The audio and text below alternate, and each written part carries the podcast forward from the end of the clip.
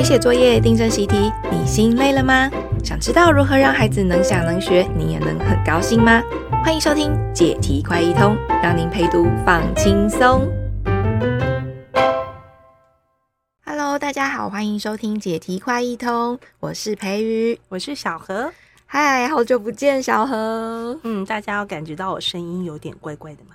啊，听说是因为啊，小何在带森林小学去校外教学的时候，啊，相当的在 有大量的体力劳动，哦，对，很辛苦，很辛苦，但是也收获满满的这样子，嗯。然后秋冬因为天气变化很多，所以也要请大家保重身体哦。嗯，那我们就来回来讨论我们的题目吧。嗯。那今天要讨论的是什么啊？哦，今天我们来谈一个考试中很常考的，小学会一直考到国中、高中都还会考的，叫修辞法。哦，修辞，嗯，小学哦，就是我们小时候会学那种什么譬喻啊、拟人、借代、转化、顶针，各式各样的。哇，我我现在已经跑出那种各种讲义上面整理的那个。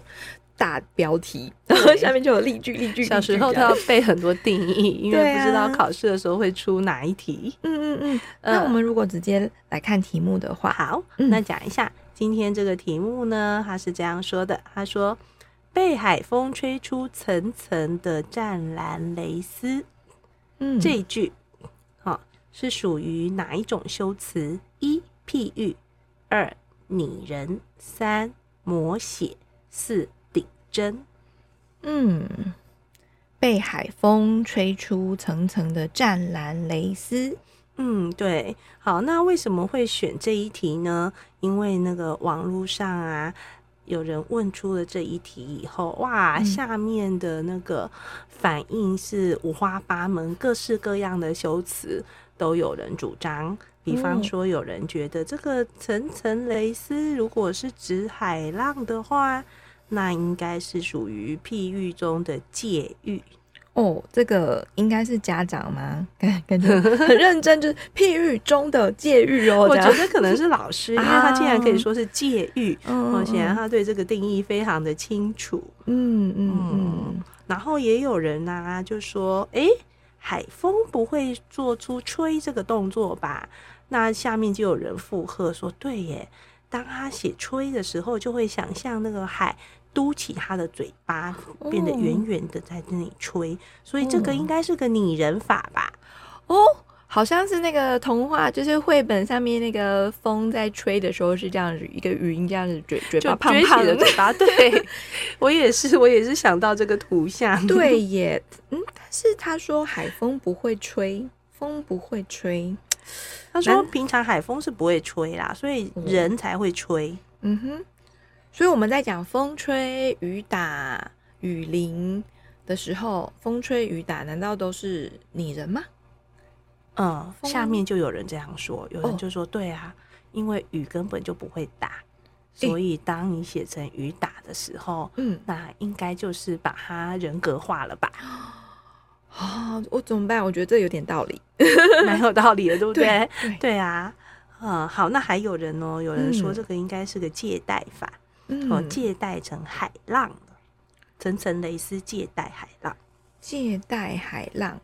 嗯，可是可是选项里头是譬喻、拟人、摹写跟顶针，啊，借代又来了一个，这是什么？嗯，对，所以他说这个题目少了一个选项。哦，以上皆非，老师送分。哇！对、嗯，我觉得培宇，你觉得是哪一个？我觉得，虽然我刚刚有点觉得那个海风不会吹这个动作，然后就想到了那个、嗯、呃吹的这个图画，嗯，好像有点快要被说服是拟人了。但是呢，但是呢，我觉得应该还是要选一譬喻哦。为什么？因为我还是觉得那个嗯风不会吹这个有点。勉强啦，因为我们不管说风或者是嘴巴，哦，就是好像只要有那个流动的气流，应该都可以叫做吹吧。嗯哼，对，说风不会吹，怪怪的啦。哦，所以我觉得还是最最有可能的，应该是譬喻，你觉得应该是譬喻？对，就是把那个海，呃，海风吹出层层的湛蓝蕾丝，应该在讲海浪吧？嗯哼，嗯嗯，可是它并没有像，如果是譬喻的话，通常要有像，像什么一样？嗯、所以有的人就会怀疑说，它是不是譬喻呢？哦，那嗯，那那那那，所以小何要从这个譬喻到底怎么样叫做譬喻？来开始推敲吗？呃，对，我们先定义一下，就是它那下面的四个选项，嗯，哦，它一般来说基本的意思是什么？哦，嗯，那其实大家，呃，家长们应该都有上过国中，哦，就是国中的时候我们都有学过，哦，那我们就简单的说一下就好了，哦，就是什么叫做譬喻？通常是用那件事，哦，说什么像什么来说明这件事，这样子，所以。呃，比方说，他们就会，呃，说，比我现在举一个例句哈，树干都长满苔藓，柔软的像绢棉。哇，这个句子好美哦，好美哈。嗯，呃，这是我们最近上课的文章，我我也觉得它好美。然后，或者是他写枝上挂的松萝，像仙人一般孤寂。哇，松萝像仙人一样。哦，垂挂在那里，所以当他这样说像的时候，你觉得这个譬喻法用的非常的好。哦，像绢棉，你可以感觉那个苔藓柔软的感觉。哦，树干应该是硬的，可是因为有苔藓就变得很柔软，嗯，哦，那像仙人，你就可以感觉那个山上哦，松落垂挂在那里，旁边好像可能还会有雾气，哇，就觉得哦，有仙人的气质。好，那通常这就叫譬喻。哦。嗯，那另外有一种，呃，其实后来有引申，就是在说有一种叫隐喻。隐喻，嗯、我现在举一个例子，比方他说他是那朵灯花，持续散发温和的光和热。嗯，哦，那个像不见了，他把那个像换成是。嗯，它是灯花，对，它是灯花。其实在讲说它像灯花一样。嗯，但它明明就是个。他是要讲个某一个人，对，某个女孩是个女孩子。哦，是灯花。哦，那灯花是古代的用语，嗯，哦，就跟灯有关的。意思是要讲它像那个灯花一样啦，只是像没有讲出来。嗯、对，哦，那这这些就是譬喻。哦，那哦，那那这个呃，它是灯花，跟前面讲的那个柔软的像，然后像仙人一样，那个差别是什么啊？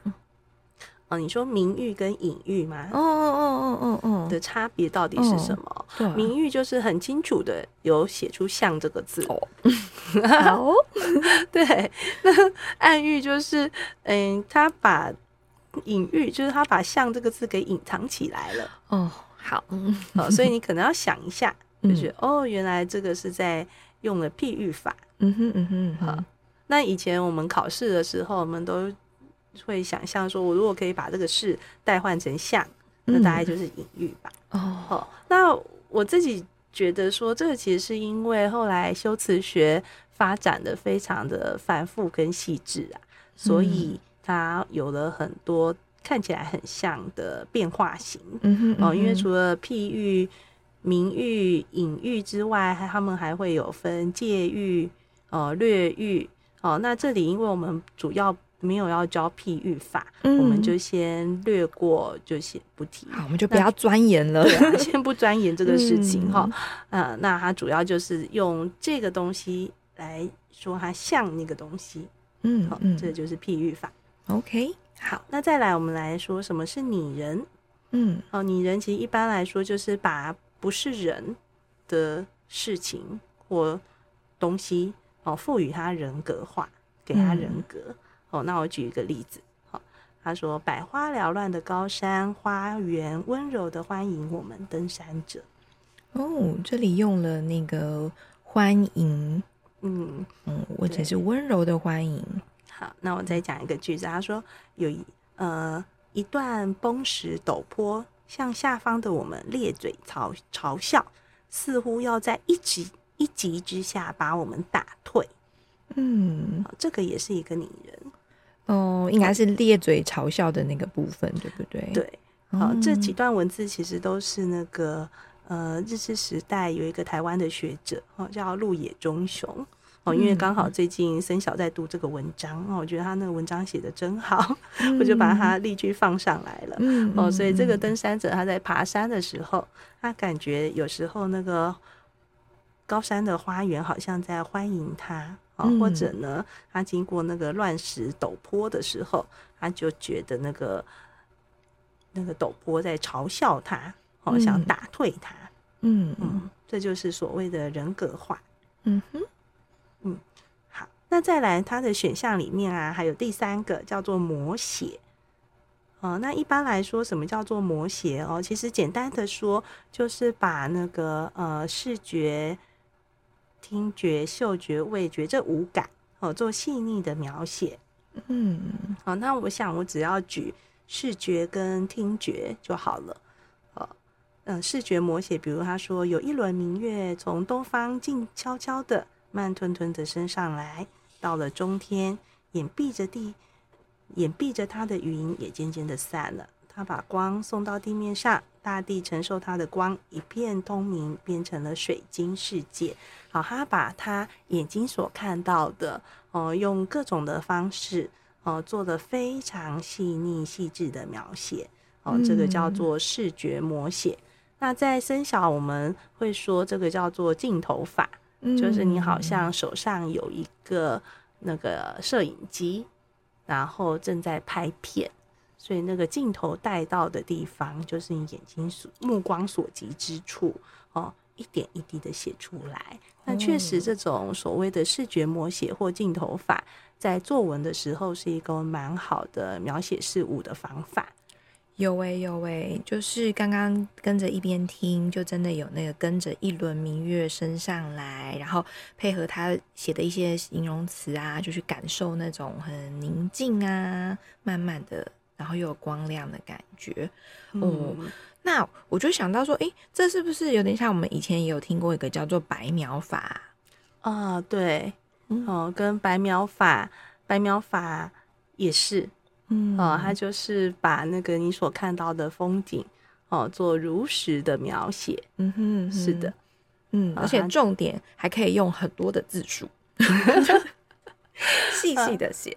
对，它重点就是做一种细腻的描写。嗯，好，那另外除了视觉之外呢，通常因为人有五感嘛，哈，就是视觉、听觉、嗅觉、味觉、触觉，哦，所以。摹写法当然也就有什么听觉摹写啊、味觉摹写啊、嗅觉摹写。那听觉摹写，简单的说，比如说他写北风呼呼的吹啊，吹落了什么，他把听觉上的东西做非常细腻的描写。哦，窗外的雨滴滴答答个不停啊，或者像那个白居易在他的诗里面写说那个。呃，那个他听到那个琵琶的声音，像大珠小珠落玉盘，哦，这个都是属于听觉的摹写。嗯，那好，我就有点好奇耶，小何，像在教学上的时候啊，难道是会像呃，就是那个讲义有整理譬喻，然后举例子，然后摹写，然后举例子，这样子来教孩子吗？还是到底是怎么样带出让孩子？去认识这些修辞啊。哦，这真是一个很好的问题。就是我们小时候在学这个时候，通常就是在课文中老师会讲一下。那再来跟这种手法相见的时候，就会是在考试的时候。嗯，哦，考试的时候常常就会给你一个例句，嗯、哦，然后就问小孩说：“那请问一下，现在用的是哪一种修辞学？”嗯，啊、哦，那所以到你现在如果上网去查修辞学，就会看到五花八门的，呃，每一类都。被做的非常细腻的分类哦，跟说明，嗯，嗯，可是呃，就是有时候啊，在教学上，嗯、呃，我不知道家长或老师们是不是曾经想过哦，就是到底学修辞学除了考试之外，它有没有其他的意义啊、呃？那我觉得这个是一个很值得研究的事。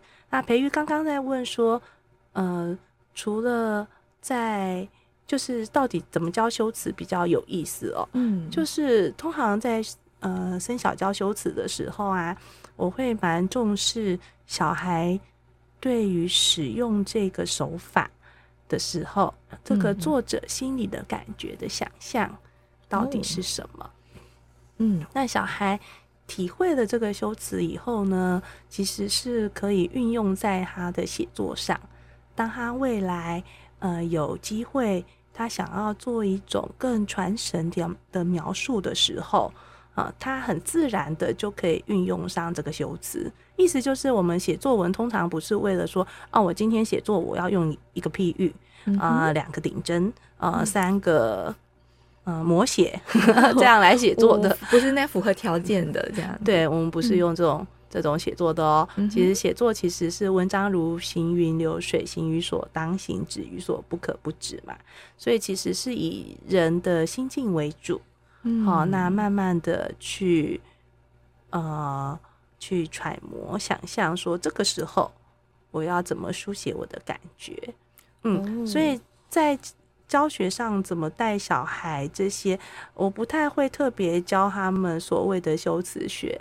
然后比如说以譬喻来说，哦，什么叫借喻，什么叫那个略喻，什么叫隐喻，不太是这样。反相反的，通常是对倒过来，就不会把这些名词啦、跟定义啦，然后排排条列在那里，而是在读的时候，刚刚小何说一个重点是在读文章的时候去揣摩。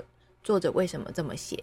对，揣摩这个，比方说，我刚刚说那个鹿野忠雄，啊，他是一个日治时代在台湾走读台湾的山林的一个学者，哦、嗯，所以呢，我们最近就在带孩子读他的登山的游记，哦，那他在游记里面，他就写了刚刚我念的那些拟人法的例子，或者是譬喻法的例子，嗯、所以在。在读文章的时候，哦，我们就会顺便问小孩说：“诶，鹿野中雄现在当他写说树干上都长满苔藓，柔软的像绢棉一样，明明树干就不是绢棉呐、啊，作者为什么这样写？哦，他的感觉是什么？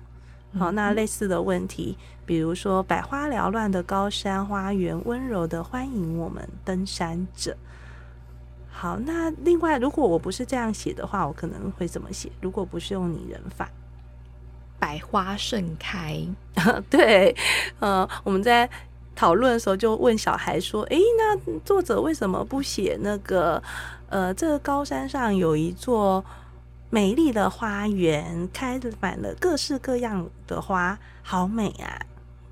为什么不是这样写？哦，而是他要用拟人法。”说百花缭乱的高山花园，温柔的欢迎着我们登山者。嗯，好，所以当心中有对比的时候，哦，小孩就可以去想象那个鹿野忠雄在写这段文字的感觉。嗯，我对于这个去呃体会或猜想一下，为什么作者要用呃这种修辞，尤其是小孩刚刚举的例子，温柔的欢迎，那个感觉。我我猜这个作者就是他，好像对于大自然看到的这个花呀、树啊、草啊，是很有感觉的。对，嗯、当他在徒步在山林中很累的时候，嗯、他看到了各式各样的花忽然出现在他面前，他就有了一种很被大自然抚慰的、很温柔的感觉。嗯、也许是像朋友啦，也许他是一个人。他很无聊，嗯、但是看到这个大自然的景色，就觉得他、嗯、他像个人在跟他有一个互动这样子。对，所以在教学的时候，重点不是说哦，现在作者用了拟人法哦，陆野中雄当年一定不是因为拟人法所以写的这句话，而是他心中有一种感受，他觉得他非要用这种手法来写。好、哦，那比如说他那一句上面的一段崩石波向下方的我们咧嘴嘲笑，似乎要在一击之下把我们打退。好，那如果不是这样写的话，他不是用拟人法写，那他可以怎么写？嗯，他可能可以写说：我遇到了一段很难走的乱石坡，上面有各种尖尖的石头，哦，我很怕被石头砸到。对，对不对？好，他也可以这样写。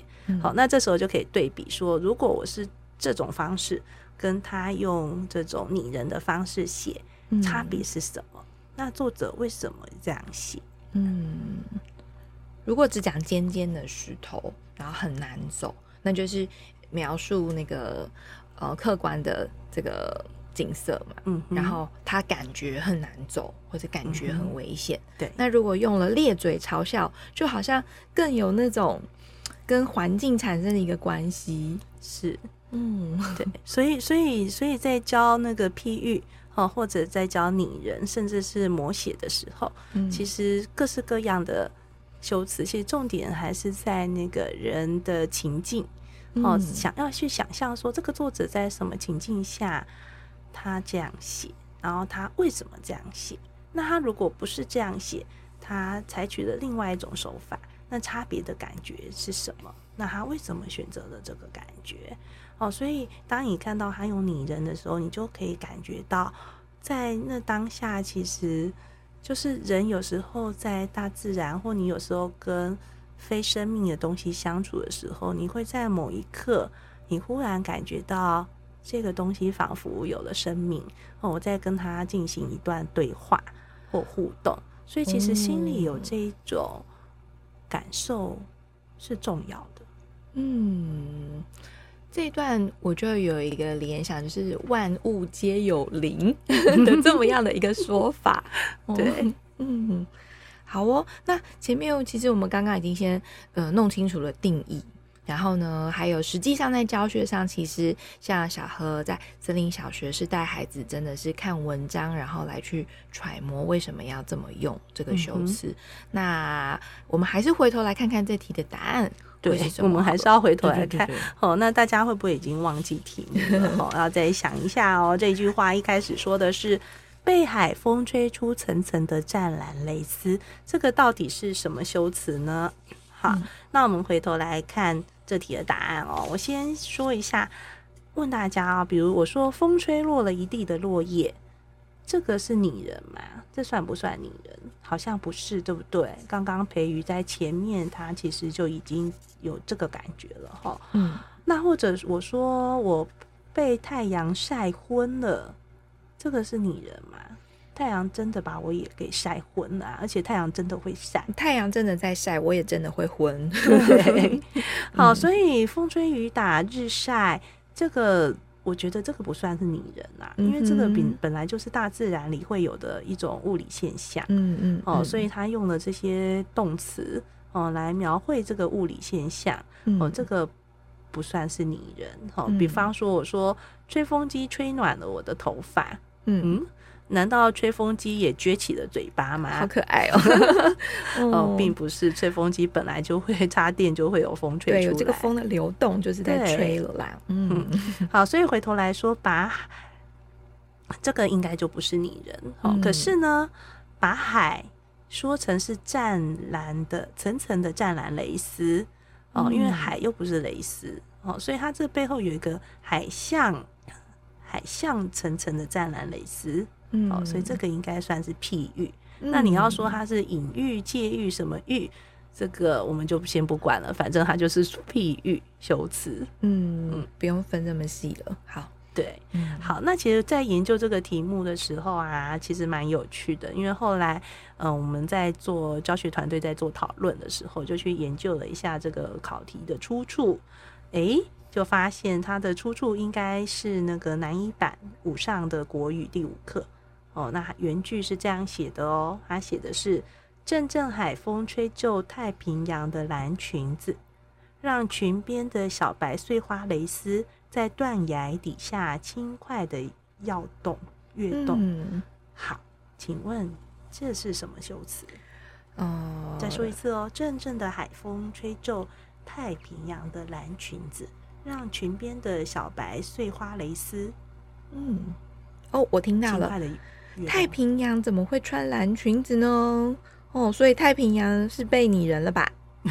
对，其实从这个句子原版的课文里来看，确实有拟人。嗯嗯。哦，可是他之所以拟人，不是因为吹皱，嗯，是因为太平洋竟然穿了蓝裙子。哦，那人才会穿裙子嘛，所以这个真的是有拟人法。哦，可是因为这个考题做了改写哦，他改写。没有蓝裙子了，对不对？嗯、哦，他改写的就是层层的蕾丝，对，哦，那就没有跟人有这么直接的关联，哦、那他应该就不算是拟人。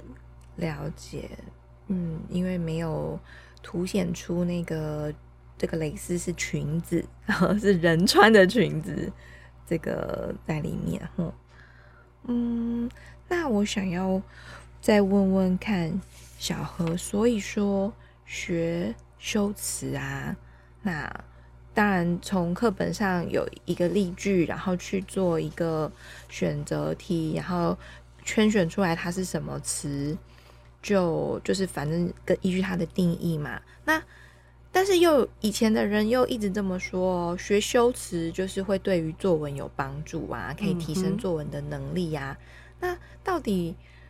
这个这样子的考试，呃，这样子的学修辞跟作文能力的提升，真的有关系、有关联性吗？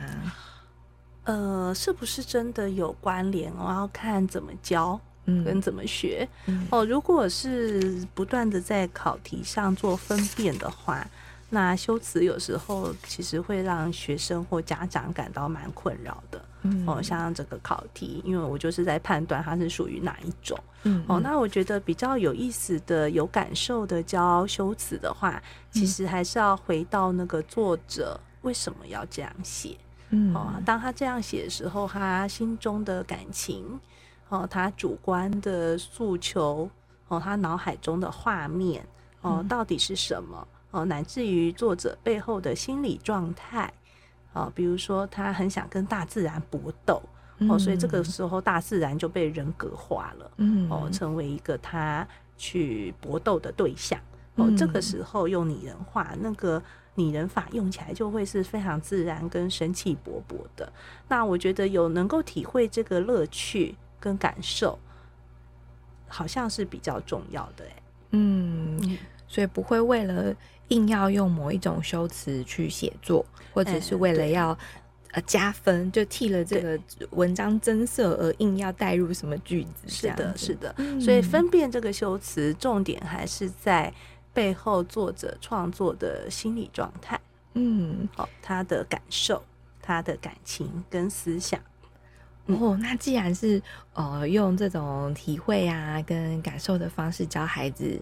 呃，修辞，尤其是刚刚提到这个拟人法，那不晓得小何有没有一些有趣的例子可以让我们品味一下？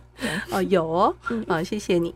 就是呃，因为最近就是刚刚说在教那个入野中雄的文章嘛，所以刚好教到拟人法，那我还有譬喻法，好，那我就让他们试着写作业。那因为在教的时候，我们就试着去想象作者的感觉，所以我就请孩子试着想象他生活之中的情境，那赋予。某个东西感情，那小孩的句子是这样哦，非常可爱啊。他就写说厚纸板的筋太硬了，不让我切。嗯，因为他就你就是想象那个美术课，他要切那个厚纸板，切不下去。对，然后厚纸板不让我，不让我切。嗯，然后还有一个小孩写作业正在折磨我，哦，这张纸正在欺负我，好可爱哦。他说这张纸，哎，他。不是讲说小何老师。这张纸正在欺负我，呃，或者小孩，因为他们常常走路哦，前阵子常常在走路哦，他写的就是太阳欺负我，他让我很热，嗯。嗯，哇，所以我觉得好有趣哦，生活当中也许也可以跟小孩体会看看，就是哦，风很强哎，吹得我很冷。哦，或者是风这么大，是在整我吗？嗯哼，这两种说法有什么不一样？吼，对，或者是嗯，也让小孩多多的，不管是看文章啊，或者是在生活当中试着用不同的说话的方式，嗯，就应该可以更增加他的作文能力吧。嗯，那重点还是就是增加他。的创作的趣味，哦，想象的感受性，对啊，好玩就会一直玩下去，就会越来越厉害。这个有趣是他语文能力真正的基础。嗯，谢谢小何，又带给我们一个很有趣的学语文的方式喽。嗯哼，希望大家喜欢，谢谢，拜拜，拜拜。